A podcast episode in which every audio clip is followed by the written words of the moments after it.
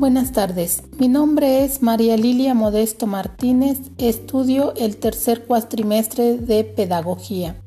Y hoy les voy a hablar del uso de recursos educativos digitales como apoyo a la asignatura de información pedagógica.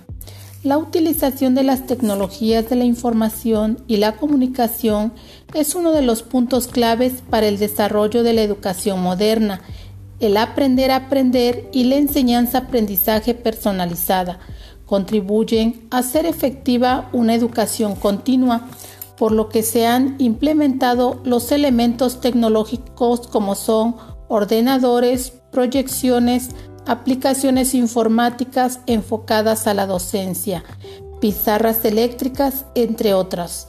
Son solo algunos ejemplos que se han introducido en la enseñanza los cuales se tienen que ir actualizando y así lograr una utilización creativa en el proceso de enseñanza-aprendizaje.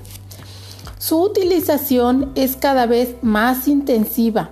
La integración de la tecnología consiste en lograr la participación activa en la creación de recursos educativos digitales al proceso de enseñanza-aprendizaje.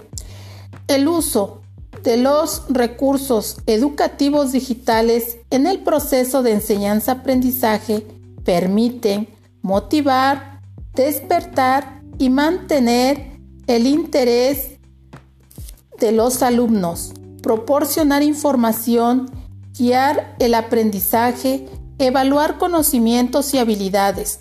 Los recursos digitales ofrecen a los docentes la posibilidad de plantear las actividades tradicionales de enseñanza para ampliarlas y complementarlas con actividades interactivas y novedosas que despierten el interés de los estudiantes. Los recursos digitales facilitan el desarrollo de las actividades de aprendizaje, adquirir habilidades procedimentales y ayuda a mejorar a la persona en actitudes o valores. Los materiales digitales se denominan recursos educativos digitales cuando su diseño tiene una internacionalidad educativa. Están hechas para informar del tema, adquirir conocimientos y reforzar el aprendizaje, desarrollar competencias y evaluar conocimientos. Entre sus ventajas está su potencial para motivar a los estudiantes, ya que al proyectar videos, formatos llaman la atención de ellos. Esto hace que los alumnos logren una mejor comprensión del aprendizaje.